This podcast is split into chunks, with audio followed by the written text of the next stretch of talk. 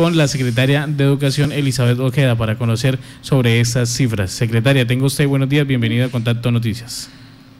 Muy buenos días a todos los periodistas, a Contacto Noticias, agradecerles el espacio y saludar a toda la comunidad educativa. Especialmente hoy el llamado a los padres de familia, a, las personas responsables de los menores, para que se acerquen a hacer su ejercicio de matrícula, a formalizar ese ese derecho que tienen los niños. Y pues nosotros estamos dispuestos, están cada una de las instituciones eh, ha iniciado su actividad normal. Estamos a la espera de que se formalice el proceso de matrícula para que también se puedan sustentar los servicios que se vienen em, que se vienen eh, dando en el tema de transporte, alimentación, eh, internados. Si no está la matrícula, pues difícilmente podemos llegar con los servicios que se requieren. Entonces, es un compromiso de todos, es un compromiso también de los docentes, de los directivos docentes, en el hecho de reportar. Tenemos algunas instituciones que no han hecho reporte de matrícula, queremos hoy saber qué es lo que sucede, la oficina de cobertura va a estar abierta, dispuesta a hacer el apoyo que sea necesario para que podamos hacer los reportes de matrícula en todo el departamento. Son 69 instituciones educativas las que ustedes administran. De estas, ¿cuántas no han hecho reporte? Tenemos eh, que nos falta el reporte de aproximadamente un 20% de la matrícula total. Tenemos algunas instituciones que eh, el reporte aún se presenta en cero. Yo sé que se presentan dificultades en tema de de energía eléctrica, de internet, porque pues estamos en este momento eh, iniciando el servicio de internet es complicado en algunas regiones, pero esperamos que se pueda subsanar en esta en estos días y que podamos tener los reportes al finalizar esta semana pues en el 100% de la matrícula. Ojalá sean muchos más niños de los que venían eh, asistiendo en el año anterior. Licenciada, usted tocó algo sensible y es la, el servicio de energía eléctrica para las instituciones educativas.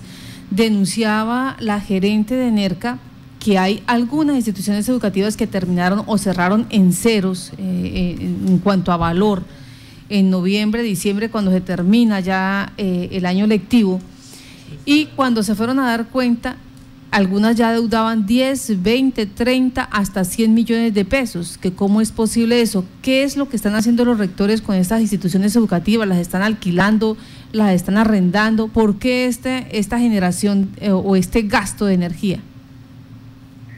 Bueno, eh, nosotros hemos hecho un ejercicio a partir de, el, el ejercicio que hizo el gobierno anterior eh, como ustedes conocen, la voluntad del gobernador Alirio en la administración de dejar saneadas las deudas, se cancelaron los servicios de todas las instituciones del departamento eh, con corte a, diciembre, eh, haciendo un esfuerzo obviamente por cumplir, porque todas las cosas funcionen eh, se dejaron pues saneadas las deudas. Yo en este momento no tengo conocimiento de que se hayan presentado después de diciembre, eh, pues eh, digamos que disparos en la luz, en las subidas en el tema de consumos o algo, porque pues estaban en vacaciones. no sé si de pronto la gerente de NERCA se refería a, a las situaciones anteriores Además, yo quisiera hacer un seguimiento, poder decir esto estaba sucediendo o si es que está sucediendo ahora, pues también tenemos que entrar a revisar qué es lo que sucede. no podría decirle en ese momento sí pasó esto, no. Eh, sabemos que quedó saneado el tema de la deuda. Esperamos que de aquí en adelante también esos recursos que reciben los municipios para el tema de calidad efectivamente garanticen eh, la calidad mínima y es que el mínimo en términos de la calidad es que las instituciones tengan luz, que tengan servicios, agua, gas, lo que se requiere para que los niños estén cómodos y que sean atendidos de manera adecuada. Pues mm, ahí la vamos notificando, eh, licenciada Elizabeth López, hay eh, Elizabeth Ojeda, Elizabeth Ojeda. Hay instituciones educativas en este momento que ya presentan deuda con la empresa de energía de Casanare y estas eh, eh, deudas se dieron en la época de vacaciones, dicho por la misma gerente de la institución de, Enerca, donde dio cuenta e hizo referencia también a que se había dejado en ceros, a que el gobierno departamental había sido pues eh, muy responsable y había eh, subsanado esas deudas, pero ya a la fecha hay instituciones educativas que mm, adeudan 10, 20, 30 y hasta más millones de pesos. Eso por un lado. Y la otra situación que tiene que ver es el calendario académico. ¿Para cuándo tienen ustedes previsto arrancar clases? En el día de hoy están convocados los niños eh, para que se inicie el calendario escolar de manera normal. Nosotros sabemos que eh, las familias a veces pues son como descuidadas en esa parte, no se acercan a matricular, a legalizar su matrícula. Esperamos que en esta semana se surta eh, finalmente ese proceso y que ya podamos tener la matrícula definitiva hacia el final de la semana. En lo demás, pues tendríamos que hacer el seguimiento, serán casos especiales y pues vamos a tener que revisar en cada situación particular de las instituciones esos consumos de energía. Pues porque no serían normales, ¿no? Porque si estábamos en periodo de vacaciones, pues no tendría que generarse, a menos que exista alguna falla en las instalaciones eléctricas. Pero pues eso es parte del ejercicio de revisión. Eh, vamos a revisar la información que eh, ustedes eh, tienen de ENERCA, espero tenerla también aquí en la Secretaría y podamos hacer el seguimiento para poder informar claramente a la comunidad.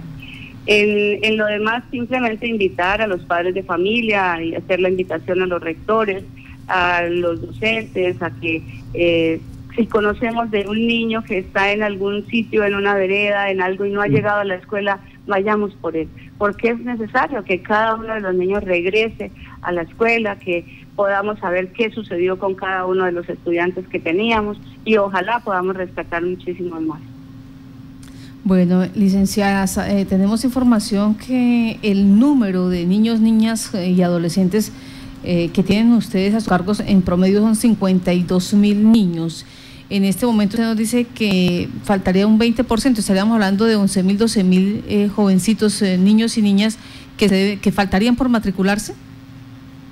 Eso son lo, que nos falta en términos del reporte. Yo no podría decir que falten por matricularse. Es probable que la matrícula se haya hecho de manera manual, porque como les estaba comentando, en algunas instituciones eh, se tienen fallas de energía o no hay internet que es eh, el internet, el servicio de internet es clave para poder hacer el reporte eh, en el sistema de matrícula que tiene el Ministerio de Educación. Entonces, tenemos también que entrar a revisar un poco, es lo que vamos a hacer en esta semana y ofrecerles el apoyo a todos los rectores y de, las instituciones para que puedan cargar la matrícula y de manera eh, oficial podamos decir estos son los niños que nos faltan y pues obviamente estamos haciendo una campaña de matrícula de manera que podamos llamar a todo el mundo. Este es el compromiso de todos, es un compromiso de la familia en primer lugar y pues también de cada uno de nosotros desde las instituciones de buscarlos, de, de, de decirles ya vamos a empezar, de estar aquí, bueno,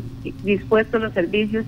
Obviamente así ha sido la disposición del gobierno departamental en cabeza del ingeniero Salomón. Nos preocupa que, que no lleguen, pero pues no podríamos saber hasta el final de la semana si hacen que los recortes desde cada una de las instituciones. Sigue esa campaña de matrículas entonces para llegar a esa meta, meta de aproximadamente 52 mil niños, niñas y jóvenes matriculados en el departamento de Casanare, 18 18 eh, municipios, 69 instituciones educativas. Eh, el, el, Yopale es un municipio certificado, es totalmente diferente. Eh, aquí queda para solamente las otras entidades territoriales. Eh, licenciada eh, Elizabeth Ojeda, muchas gracias por estar en Contacto Noticias. Gracias a ustedes y el llamado nuevamente a los padres de familia. Esto es un compromiso de todos. Sí, señora, un compromiso de toditos para matricular a nuestros niños, niñas y jóvenes.